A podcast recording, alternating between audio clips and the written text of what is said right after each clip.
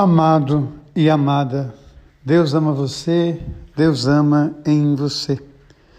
Quando nós olhamos o livro do Êxodo, no capítulo 16, versículos 17 e 18, relatam para nós esses versículos a magnífica passagem do pão caído do céu, do maná.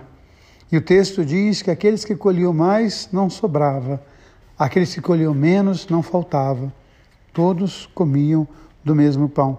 Daí nasce a comunhão. A comunhão que depois de se tornar para nós Eucaristia, quando Jesus se oferece como pão.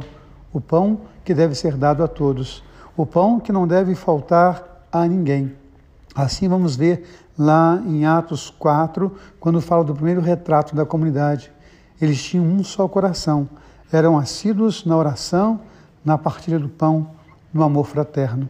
E hoje, quando nós olhamos o texto de Atos dos Apóstolos, a gente percebe como que esse amor foi estendendo ao mundo.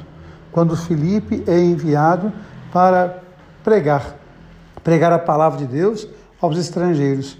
E como essa palavra chega ao coração deste homem, a esse etíope, e como que essa palavra se torna sacramento no batismo que ele recebe, e como o batismo enche esse homem do Espírito Santo.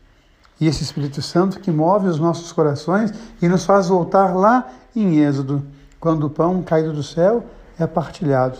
Nos faz voltar lá em Atos 4, quando a comunidade tinha um só coração. Era assídua na fé, na perseverança e nos ensinamentos dos apóstolos. E quando nós olhamos para o Evangelho, Jesus vai dizer: Eu sou o pão. Eu sou o pão que se dá. Eu sou o pão do céu.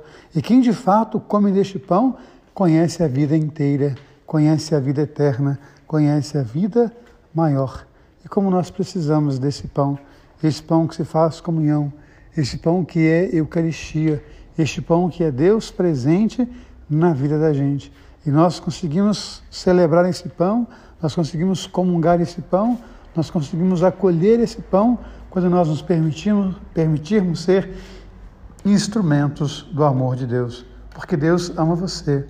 Deus ama em você. Amém.